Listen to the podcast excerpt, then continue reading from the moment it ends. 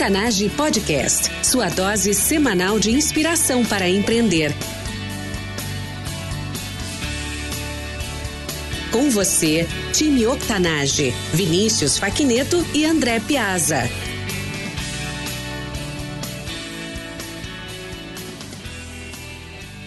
Olá, ouvinte! Bem-vindo e bem-vinda ao time Octanage. Eu sou André Piazza, cofundador do Octanage, junto com o Vinícius Faquineto. Todas as semanas entrevistamos empreendedores incríveis que nos contam histórias reais de transpiração que vão inspirar e motivar você a empreender mais e melhor, através de ensinamentos simples e dicas práticas. Nossos convidados especiais de hoje são um casal cristão gaúcho, pais do Eric, empreendendo juntos no setor imobiliário. Ela é graduada em gestão Gestão em Segurança Empresarial e Patrimonial pela IMB Morumbi, São Paulo. Ele é engenheiro eletrônico e MBA Internacional em Gestão de Telecomunicações pela FGV e Ohio University. Com mais de 25 anos de experiência em projetos multinacionais e gestão de vendas, servindo a empresas como Siemens, Ericsson, Dell e Rockstack.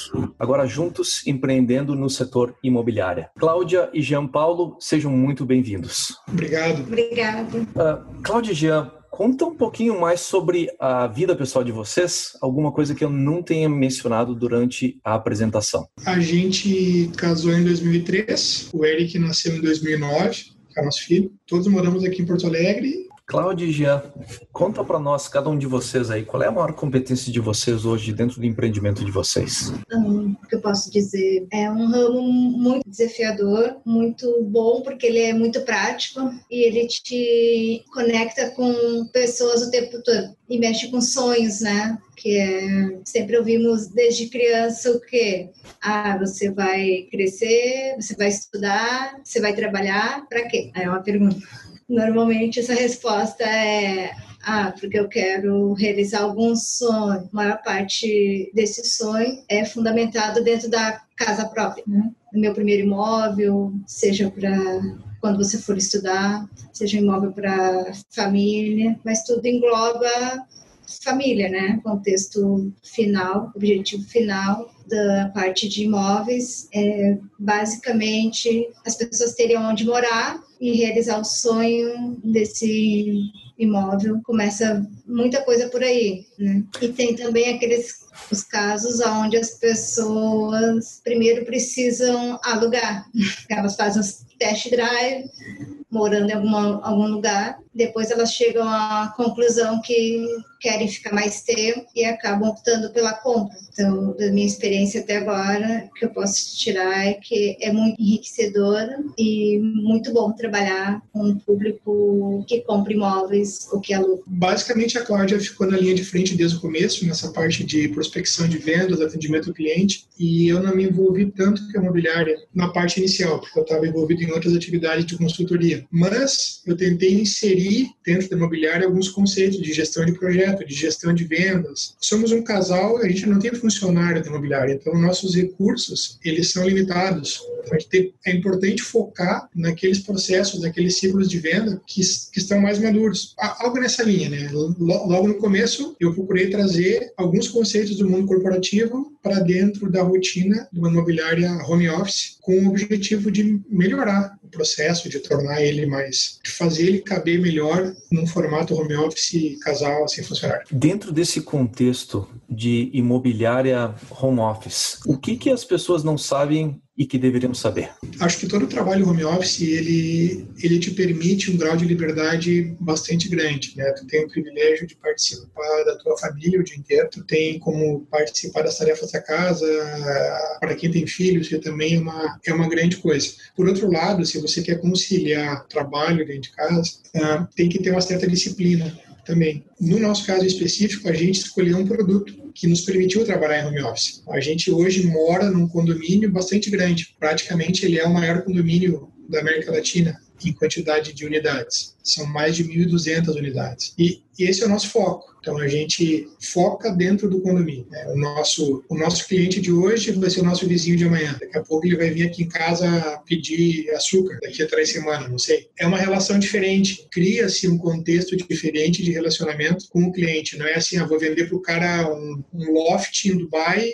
eu nunca mais vou ver na minha vida. É diferente. Não que eu não queira vender para o cara um loft em Dubai, mas hoje o nosso home office está totalmente integrado com o produto que a gente foca. Eu vou perguntar na sequência o seguinte: a imóveis na rocha, a imobiliária de vocês, como vocês chegaram a entender que haveria uma oportunidade em relação a isso? A gente estava participando de um coquetel de lançamento de um, de um produto imobiliário, de um, de um prédio de uso misto comercial residencial. E nessa ocasião, o corretor que estava atendendo a gente identificou na Cláudia características importantes para o corretor de imóveis e fez o convite para ela, tipo assim, ah, por que que tu não vira um corretor de imóveis, né? Basta fazer o curso de TTI, que é um curso que te habilita rapidamente a, a trabalhar, inclusive só o fato de você estar inscrito e matriculado no curso já te permite uh, trabalhar com, com o mercado imobiliário e ofereceu para que ela fizesse estágio na imobiliária onde esse corretor trabalhava. Então, na, naquele momento, a gente acabou não, não levando muito a sério isso, mas com, com o passar do tempo, essa ideia foi, foi ficando mais, mais bem definida,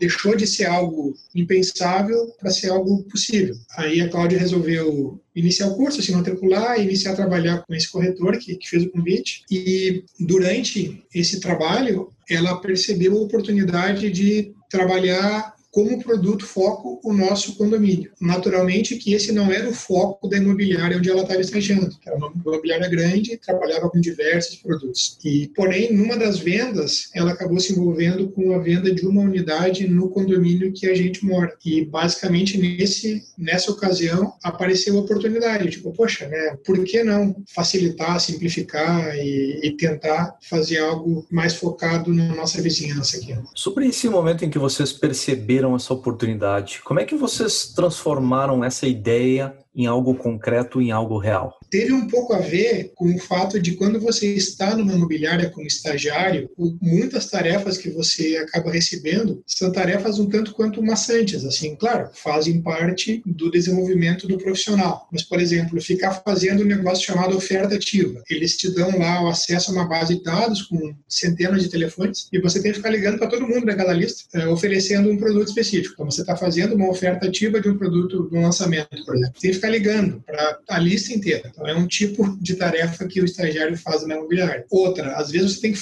participar de um plantão de venda no lançamento. Então, o plantão de venda é um terreno baldio, um container lá dentro e uns folder impressos. Daí você fica lá naquele container o dia inteiro para atender possíveis clientes que vão passar por lá. Então, na medida que essas tarefas aí foram, foram se apresentando, veio essa essa ideia de, né, por que não fazer algo mais, mais confortável, que não exija envolvimento com isso, né? Veja, a ideia, a gente não está desprezando essa atividade, ela faz parte do, do crescimento da formação do corretor. Mas eu acho que a, a sequência de, de experiências desse tipo acabou criando essa busca. Sim, é legal trabalhar com imóveis, é possível viver disso de maneira lícita, por que não fazer isso de uma maneira que não envolva container embaixo do sol e ficar ligando para desconhecido o dia inteiro para oferecer um produto novo. Boa parte do que vocês falaram vem do fato de, enfim, buscar maximizar oportunidades e ao mesmo tempo ter liberdade, né, de, de executar isso da, da forma própria. O que que vocês uh, extraíram como lição dessa passagem de uma abordagem mais tradicional para a carreira de no mercado imobiliário por uma abordagem de vocês focando dentro do próprio condomínio de vocês?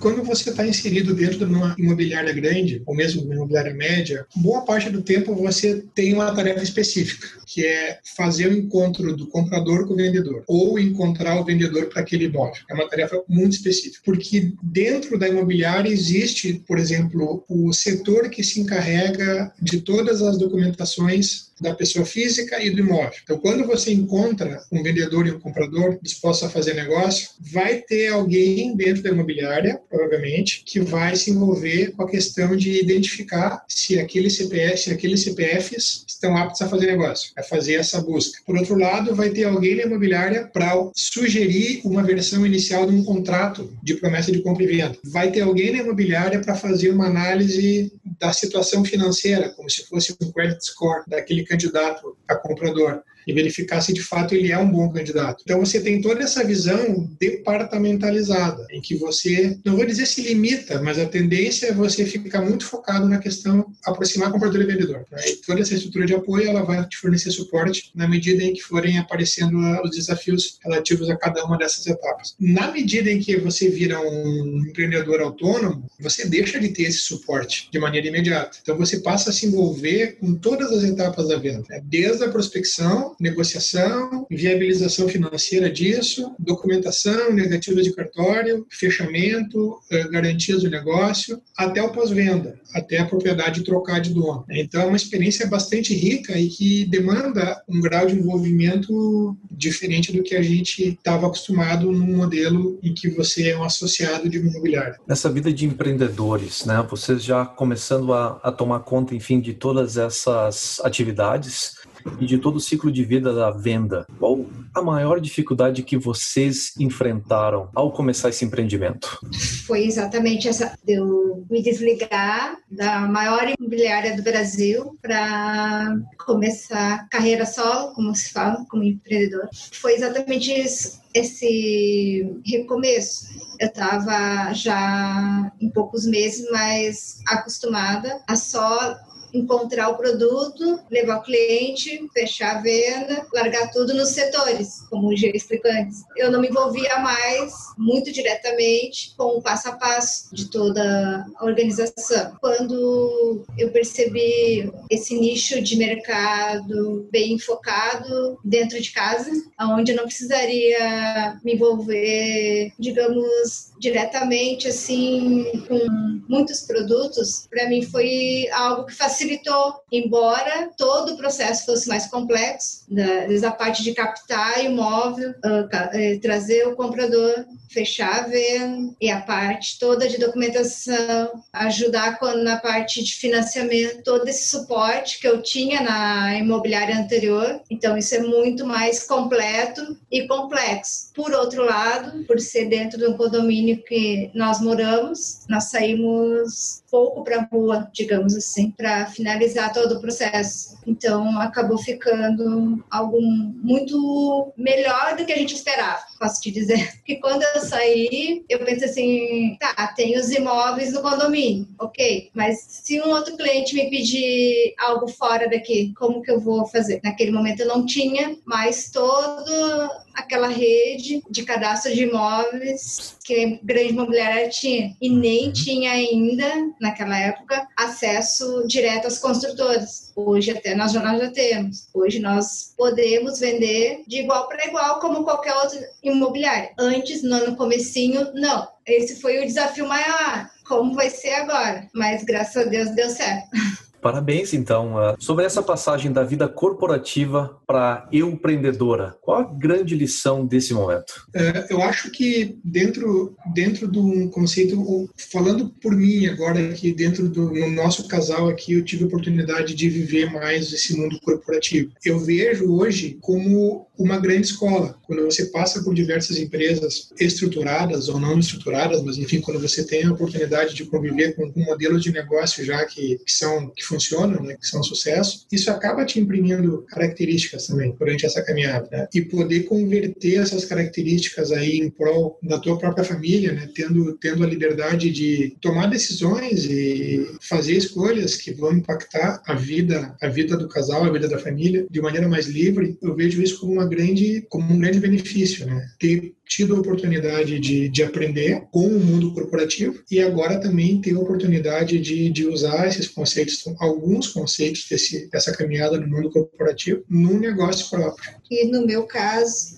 quando eu iniciei como corretora em estágio, até foi na, na outra imobiliária, hum, o que eu busquei trazer agora para nós é o que não fazer. O que eu vi lá, percebi que não dava certo ou não dava o retorno esperado e eles ficavam batendo nessa tecla. Então, para nossa imobiliária, o que eu busco principalmente é trazer aquilo que, que não deu certo como um exemplo de não fazer isso e trazer um novo, né? Tentar inovar no jeito de atender. Realmente, vendas e qualquer trabalho, o que a gente deve considerar mesmo são relacionamentos. Você inicia novas amizades, você conhece pessoas de um jeito diferente, não, não só como você busca, assim, digamos. Vem pessoas que você não imaginava para você atender, de todos os tipos. Isso é muito legal também. E às vezes isso numa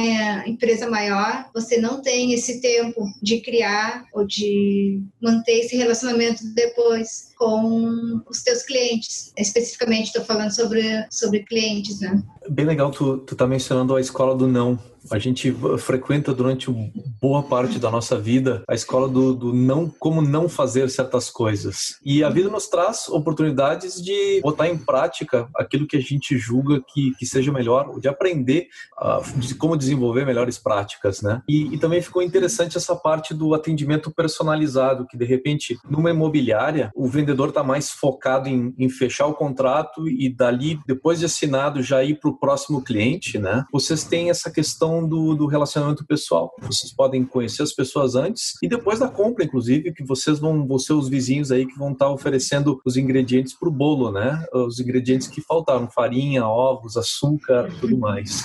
Eh, sobre essa parte do relacionamento interpessoal, o que, que vocês trouxeram de inovação para a imobiliária de vocês que o mercado imobiliário normalmente não oferece? Sem querer ser repetitivo, eu acho que uma coisa que confere credibilidade no trabalho que a gente desenvolve é justamente o fato de que o cliente de hoje vai ser o vizinho de amanhã. Né? Isso aí é, é inegável no, no, processo de relacionamento que a gente constrói com o cliente. Veja, ele, esse vizinho de amanhã ele vai ser um vizinho numa vida de condomínio. Né? Então, é uma vida, boa parte dos nossos negócios, eles são negócios gerados através de indicação de clientes anteriores. Então, essa, essa, essa importância de dedicar tempo na construção de um relacionamento, de dedicar tempo para entender qual é a necessidade, qual é a limitação, qual é a realidade daquele cliente, isso aí traz dividendos no futuro. Né? E muitas vezes no mundo mais corporativo, no mundo mais orientado com metas e, e, desempenho, você acaba não tendo oportunidade de dedicar tanto tempo assim numa venda. Então,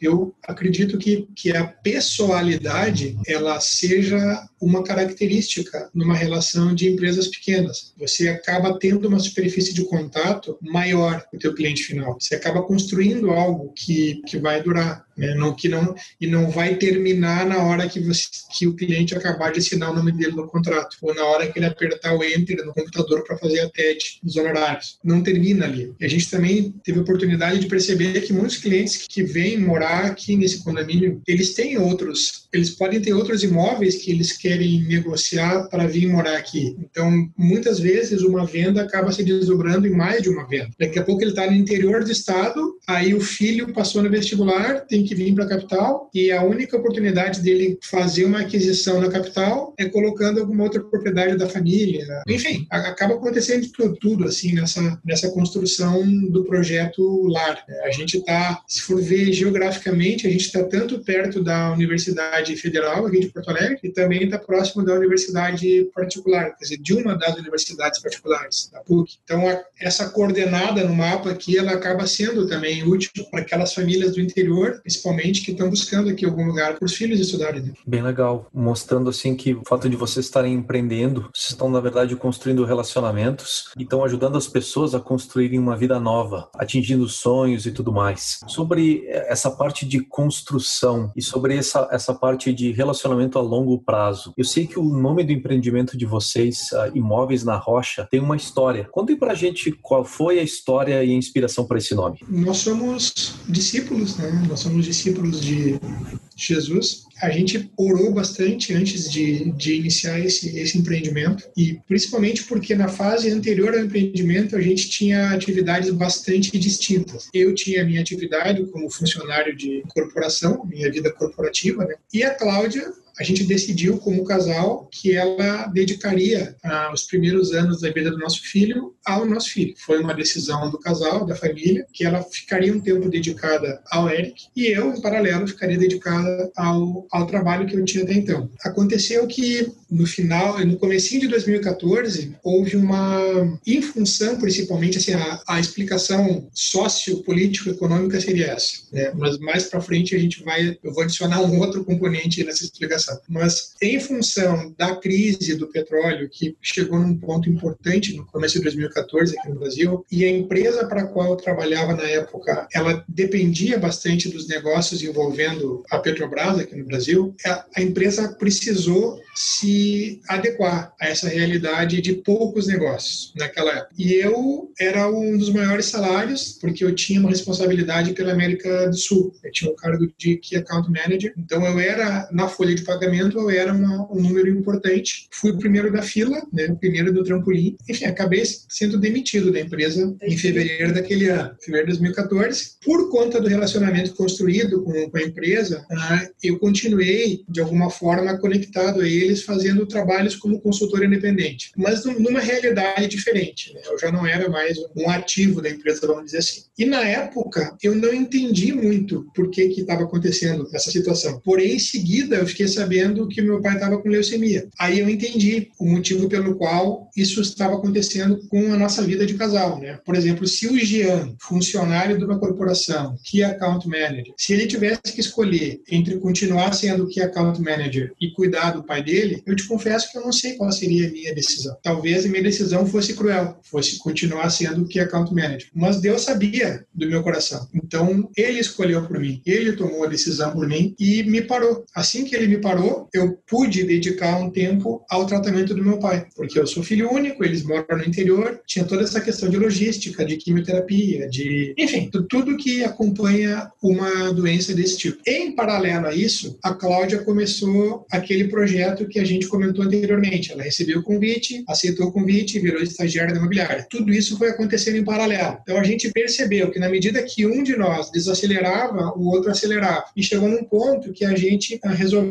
abraçar essa causa junto, como família. Então a gente orou, buscou e acabou optando por uma temática é uma palavra ruim. Acabou optando por uma por um tipo de empresa que expressasse a nossa verdade, que expressasse a nossa fé e que ficasse bastante claro para quem enxergasse o logo ou escutasse o nome da empresa, faria uma associação natural ao fato da palavra da Bíblia que nos recomenda construir a nossa casa sobre a rocha. Basicamente toda a história por trás do nome Imóveis na Rocha, ela veio desse período, do período em que eu parei com a vida corporativa, que a Cláudia iniciou com esse projeto. Quando o projeto ficou mais encorpado e a gente se sentiu pronto para dar um passo mais definitivo na direção da nossa empresa, Aí sim a gente orou, buscou e. E veio esse Que veio esse nome, né? Muito bacana a história de vocês, a Evangelho de Mateus, capítulo 7, versículo 24. Todo aquele, pois, que ouve estas minhas palavras e as observa, será comparado a um homem prudente que edificou a sua casa sobre a rocha. Bonito também que vocês uh, trouxeram essa noção de conectar os pontos, né? A gente às vezes não entende o que está acontecendo com a gente ou o porquê de certas coisas, inclusive episódios assim inesperados, como caminhar no trampolim, mas que isso tem um sentido, né, no contexto de vida, no contexto de como Deus nos acompanha e nos, nos observa. Vocês colocaram também a questão de vocês como casal. Como foi a transição de vocês, então, da, da vida, inicialmente cada um com a sua profissão independente, para um empreendimento juntos e tomando decisões juntos com a vida de casal ocorrendo ao mesmo tempo? O que, que aconteceu e o que, que vocês aprenderam disso? Tem os pontos positivos e negativos, como qualquer mudança que você sofre. Houve uma adaptação. Antes eu não estava acostumada com o Jean o tempo todo dentro de casa. Isso foi algo que eu tive que me adaptar. Ao mesmo tempo, ele também não estava o tempo todo na nossa rotina, na minha e do Eric especificamente. Porque ele trabalhava, muitas vezes viajava. Então, quando isso tudo ficou junto, o empreendimento, a família e a gente convivendo muito mais tempo juntos, nós podemos, inclusive, nos conhecer melhor, ver os pontos também positivo e negativo de cada um, pela graça de Deus, porque sem Ele, talvez nós nem estivéssemos juntos hoje, porque foi bem difícil, como todo e qualquer casamento é difícil, não existe ninguém que vai dizer assim, ah, meu casamento é perfeito, não tem nenhum problema, isso não existe, né, infelizmente. Então, assim, a certeza é que quando um casal decide que vai ficar junto sempre, vai vir os desafios grandes. Quando você depende de Deus também, porque teu relacionamento, as coisas mudam. Pra gente foi muito novo e desafiante, mas também, assim como eu falei lá do empreendimento que acabou dando certo, está dando certo exatamente porque imóveis na rocha, assim como nossa casa, a gente cumpre todo aquele pois que ouve essas minhas palavras e as observa, será comparado a um homem prudente que edificou sua casa sobre a rocha. O que, que isso quer dizer? Que a gente busca o Senhor, aprende da sua palavra, através do Espírito Santo, ele vai te moldando para você ser mais semelhante a Jesus Cristo. E nisso aí é que está todo o mistério de você ter uma família unida, que vence os desafios do dia a dia, unidos, acreditando que sempre vai dar certo. Deus vem sempre acrescentando algo novo no nosso dia a dia. E isso vira uma grande aventura e você não vive mais só para ti mesmo. Você vive com Deus e para Ele, dependendo dele para todas as coisas. E isso foi que nos transformou, nos moldou e que é o maior ingrediente de todo esse empreendimento. É, eu acho que a gente acabou alterando o nível de convivência, né? A Cláudia já, já tocou nesse assunto, para um nível bem mais intenso, bem mais presente. E a gente está até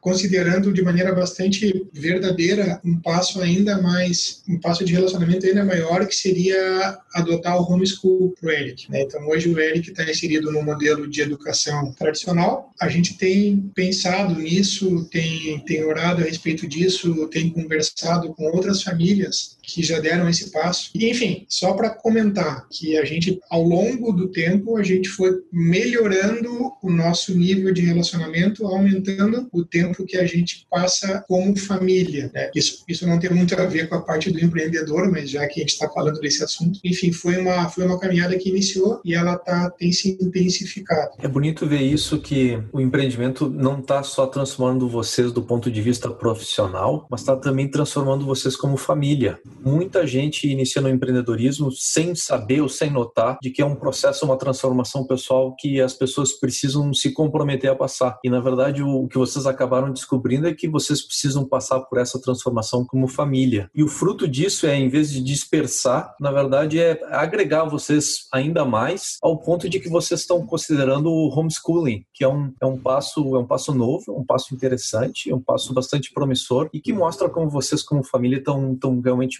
bem próximos uns dos outros. Jogo rápido. Qual a dica mais valiosa que vocês já receberam? Se você não decidir o rumo ou tomar as rédeas da vida, da tua vida, alguém vai fazer isso por você. Intencionalidade. Muito bem. Uh, falando em intenções, qual o hábito pessoal e diário que mais contribui para o sucesso de vocês? É uma coisa bem prática. Faça aos outros aquilo que você deseja que eles lhe façam. A regra de ouro. O que vocês hoje como empreendedores não podem viver sem?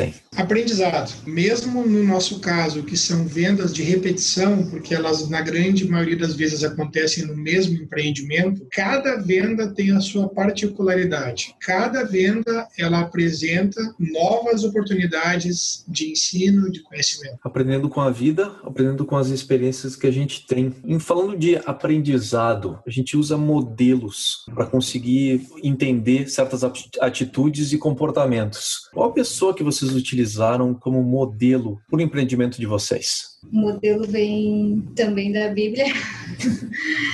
Nós estamos citando Ruth, livro de Ruth, uma pessoa que não escolheu o caminho mais fácil, embora ela tivesse escolha, não se deixou abater pela opinião dos outros, julgamento de parentes e partiu cheia, voltou vazia. Uh, conheceu as necessidades do mercado, disposição para começar por baixo, porque ela colhia restos de espiga deixados para trás pelos ceifeiros na plantação e ela teve humildade para aprender com os mais experientes. O caso foi com a sogra dela, Noemi. No meu caso, foi com a imobiliária maior.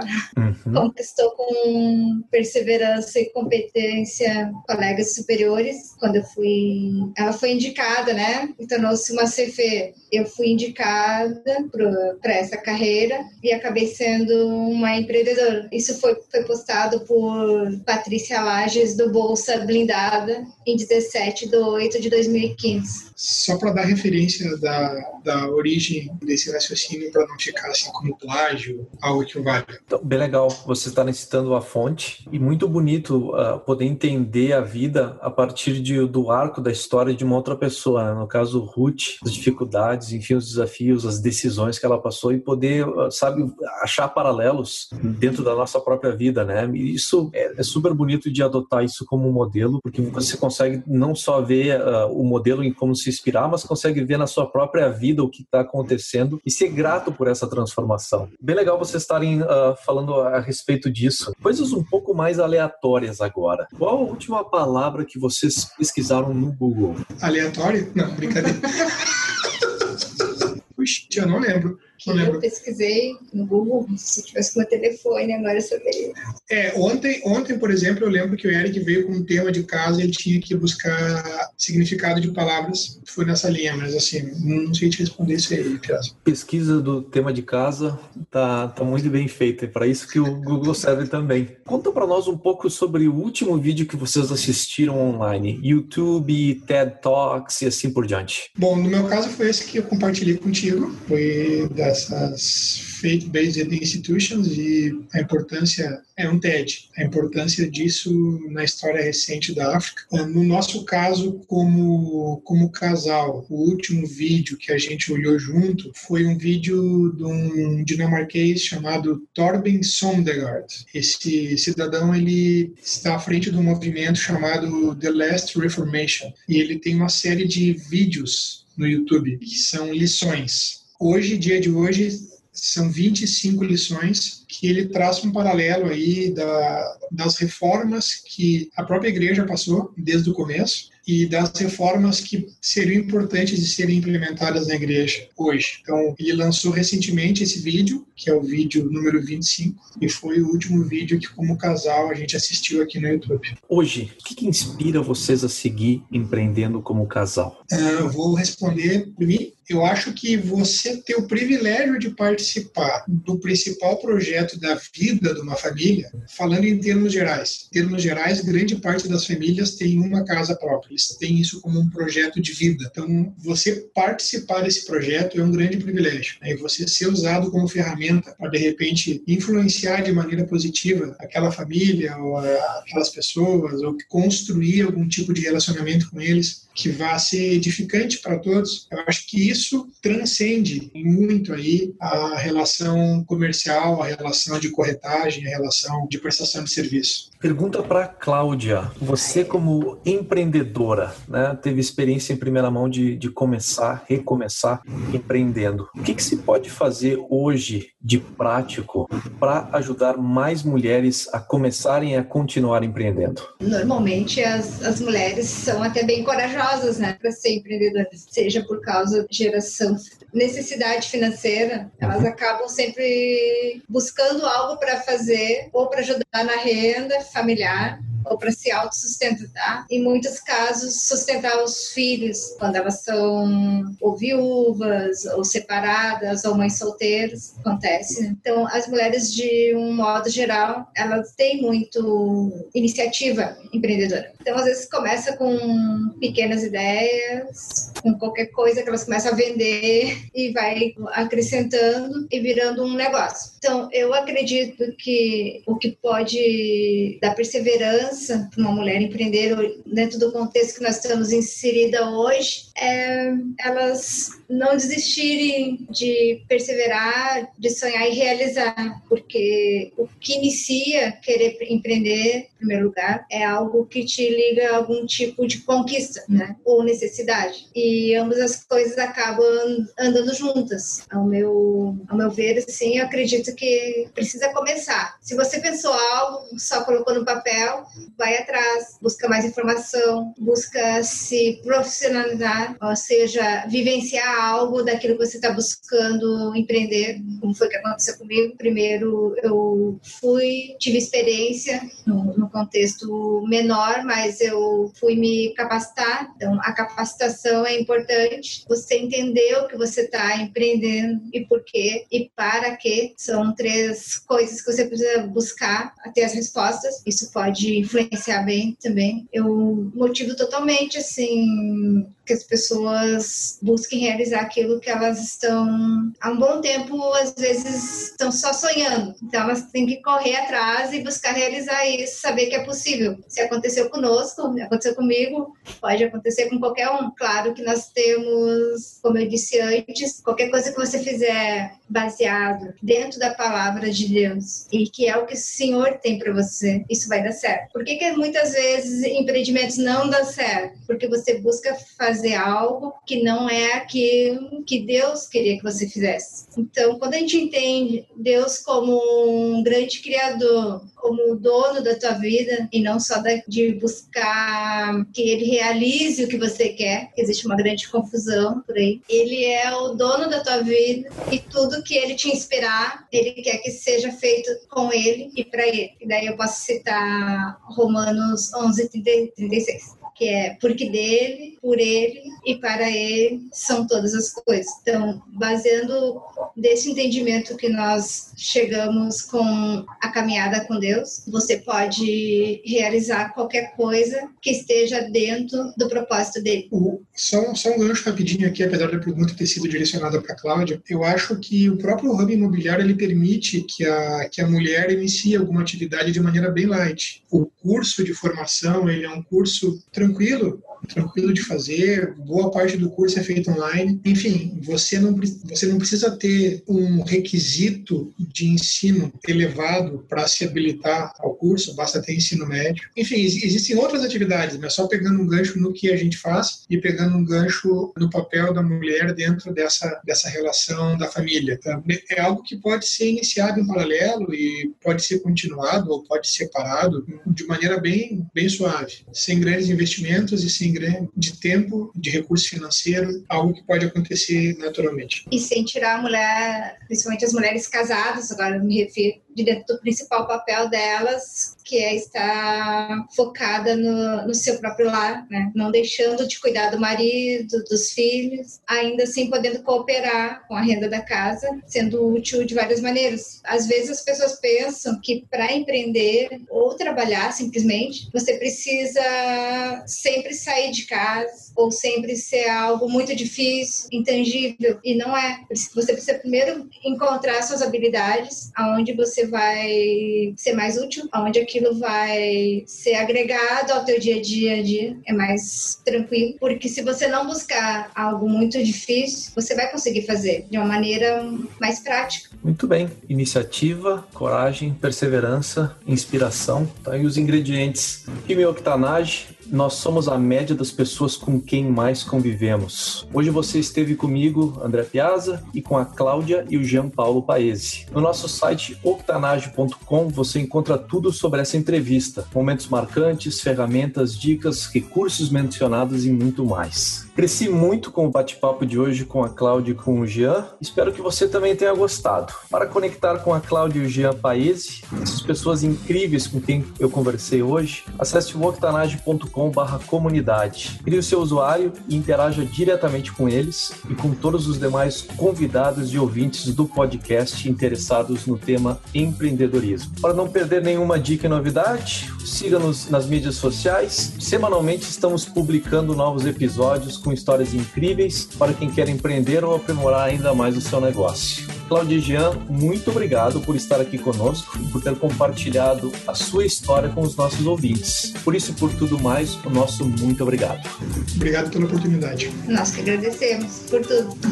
Timel Kitanage, até a próxima.